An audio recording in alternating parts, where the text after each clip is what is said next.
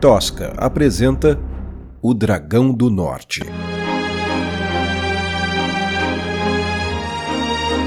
Capítulo 9 Muito pouca gente em Veracruz sabia ao certo o que era um dragão. As bibliotecas guardavam ilustrações, pinturas e poesias, claro, mas dragões raramente cruzavam a linha do Equador. Algo a ver com a temperatura do seu sangue, acreditava-se. A verdade é que nenhum dos dois escolhidos tinha verdadeira noção do que estavam enfrentando. Quando Carlos e Davi deixaram a tábua de Dom Pedro VIII, a tradição sugeria que os cavaleiros utilizassem sua experiência e conhecimento para elaborar a melhor estratégia e cumprir os requisitos do edital. Carlos não sabia nem por onde começar. A imagem da princesa Glória sorrindo ainda povoava sua lembrança. Lume correu até o irmão. Finalista de primeira assim? Nada mal para um novato, disse Lume, garantindo que seu tom de voz fosse alto bastante para que os demais presentes também ouvissem. E a princesa? Ela é bonita mesmo? perguntou, num tom bem mais maroto e sussurrado, só para Carlos. O brilho no olhar do irmão foi toda a resposta que precisava. Ela é uma excelente amazona, bom estrategista. Dá para ver, uma verdadeira princesa, tentou disfarçar. E quando você volta lá? Nós voltamos. Eu e você, disse Carlos. É o momento em que a equipe apresenta a estratégia. Então eu tenho que falar também? Não, imagine. Só os cavaleiros falam. Então, por que eu tenho que ir junto? Tradição? respondeu Carlos, encolhendo os ombros. Mas só quem fala é o cavaleiro, claro. Mas você pode deixar a fralda preparada para eu trocar pro seu irmãozinho, disse Davi, interrompendo a conversa. Garoto, eu não quero que você leve pro pessoal. Mas você sabe que não precisa perder seu tempo. Ou melhor, já perdeu. O ruivo explodiu numa gargalhada. Eles ainda não ouviram nosso plano? blefou Lume. Davi nem tirou os olhos de Carlos. Olha, guri, você tem uma família simpática e tudo mais. E eu acho bonita a sua dedicação à Ordem dos Cavaleiros. Acho mesmo. Mas não se iluda. Vocês não têm chance. Você realmente está disposto a matar sua irmãzinha por causa dos seus delírios de adolescente? E dizem que eu sou arrogante.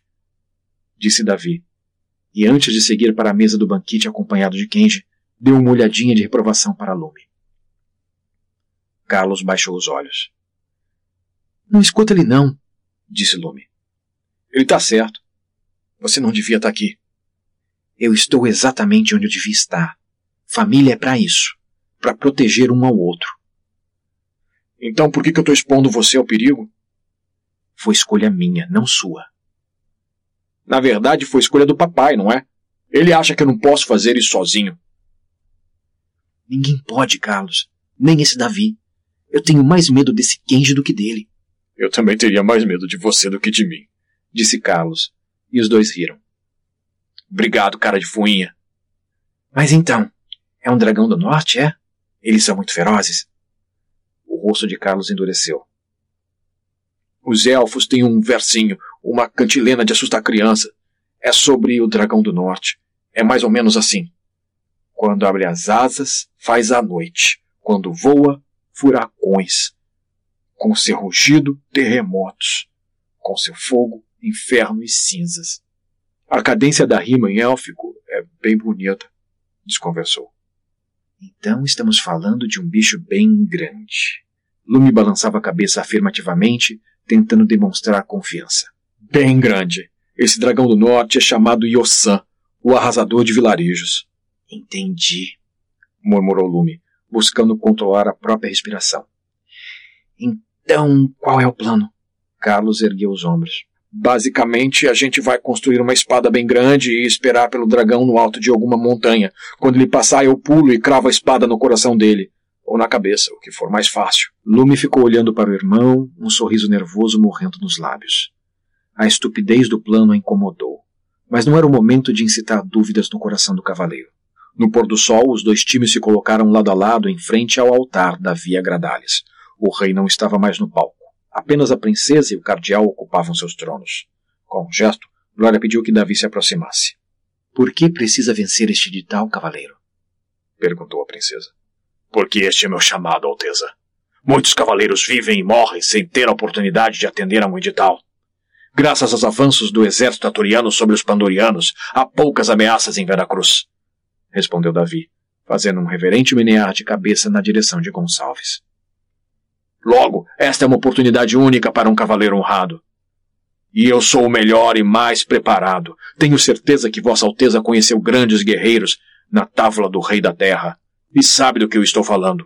É por isso que aqui estou, para vencer o maior dos desafios e conquistar minha nobreza pelo fio da espada, salvando meus futuros súditos e reafirmando a superioridade da Igreja do Graal. Davi terminou seu discurso se curvando como um ator que acaba um monólogo bem ensaiado. De canto de olho, ele encarava o rosto intimidado de Carlos e pensava: Quero ver fazer melhor. O cardeal sorriu satisfeito. Glória, não.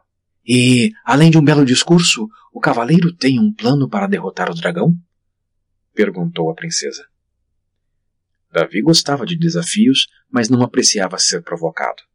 Recolheu seu sorriso confiante e começou a discorrer sobre seu plano. Nossa estratégia é reduzir a estatura e a mobilidade do alvo. Nossa estratégia é reduzir a estatura e a mobilidade do alvo. Vamos atraí-lo até o desfiladeiro, entre Ouro Negro e o vilarejo de São Sebastião a formação conhecida como Garganta da Viúva. Lá, detonarei cargas explosivas, aprisionando a criatura e impossibilitando seu deslocamento.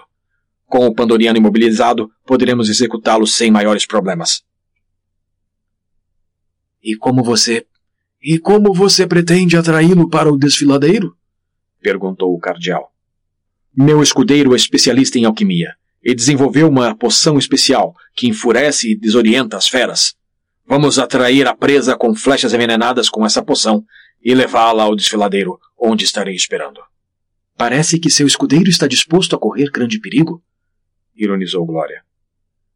Ele é competente o bastante para realizar o trabalho com risco mínimo.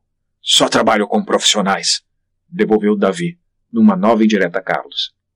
A princesa balançou a cabeça educadamente. Mas suponhamos que algo dê errado.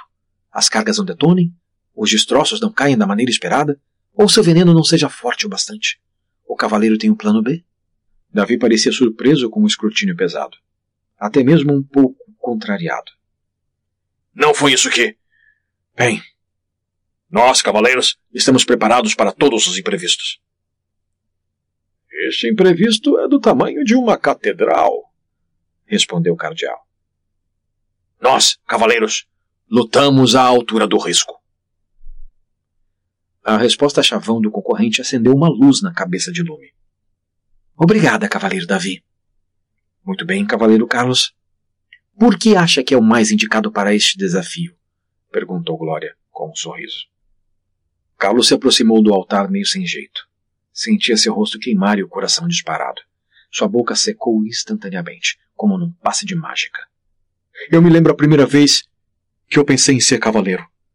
Foi quando eu vi Vossa Alteza em uma parada do dia de São Torquemada. Era um dia nublado, mas seus cabelos irradiavam a luz do sol. Tenho certeza que Vossa Alteza não se lembra, mas eu acenei e Vossa Alteza acenou de volta, sorrindo. Eu pensei, se eu pudesse fazer algo para ser digno de ver aquele sorriso de novo, eu faria. Então eu decidi ser cavaleiro. Não me entenda mal. Eu sei das responsabilidades de carregar a cruz de prata. Eu sempre fui um cadete e agora um cavaleiro honrado. Quando fiquei sabendo do edital, era como se o cálice tivesse derramado suas bênçãos sobre mim. Não há dragões suficientes no fundo da caixa de Pandora para me impedir de provar que eu sou digno de estar ao seu lado, concluiu Carlos. Só então ele teve coragem de levantar os olhos. Encontrou uma plateia boquiaberta. O cardeal desviou os olhos constrangido. Davi balançava a cabeça lentamente numa reprovação descrente. Kenji não entendia o idioma o suficiente para acompanhar o drama e parecia respeitosamente desinteressado. Lume tinha os olhos marejados e as mãos sobre o peito. Finalmente, Carlos criou coragem para encarar a princesa. Sua pele estava mais pálida do que de costume, e seus olhos azuis profundos pareciam atônitos. Era uma mulher ausente.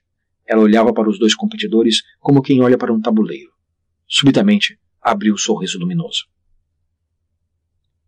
Ora, Isso foi elegante, cavaleiro.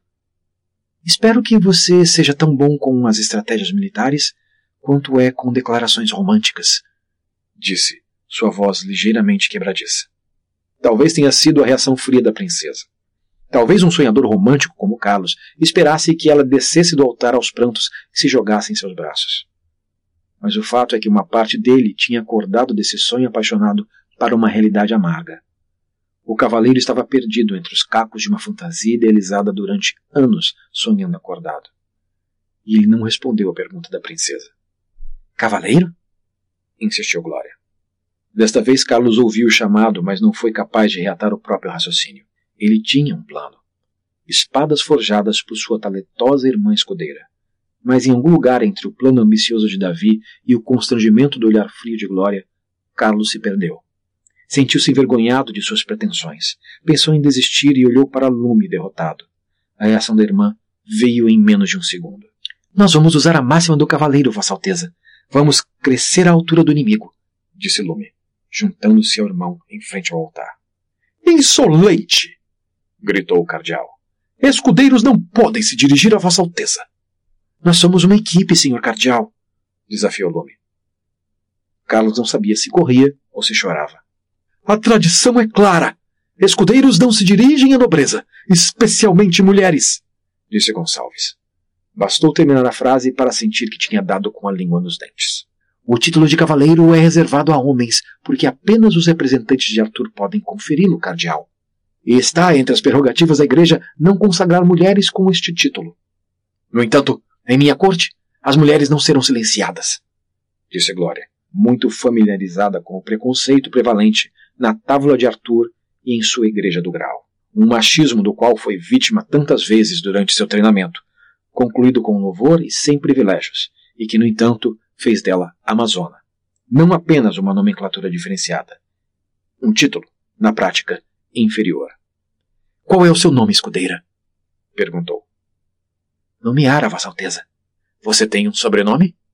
perguntou a princesa. Glória sabia que não. Apenas a nobreza passava o nome da família aos seus descendentes. Lumiara Ferreira, Alteza, disse Lume, inventando um sobrenome a partir do negócio da família. Não estava disposta a ser menosprezada por sua origem. Carlos não teve tempo de manifestar uma reação. Pois então, Lumiara Ferreira, conte-me como seu cavaleiro e você pretendem destruir o dragão do norte. Lume contou seu plano. Não o plano de Carlos, mas o seu o que ela acabara de elaborar. Ao fim, a princesa sorriu. Você realmente acha que consegue construir algo assim a tempo? Não sozinha. Por isso precisamos ir buscar ajuda. Muito bem. Eis o que faremos. Vocês têm até a cerimônia do resultado do edital para apresentar sua criação. Caso contrário, Davi será o vencedor. O quê? gritou Davi, aproximando-se do altar. Controle-se, cavaleiro.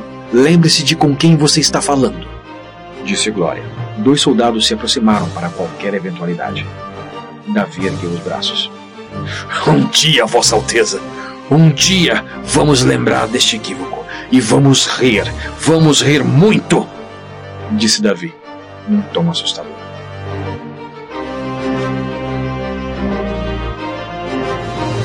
O Dragão do Norte foi escrito, narrado e produzido por Rodrigo Espírito Santo. Esta é uma produção da Tosca Literatura. Obrigado por ouvir.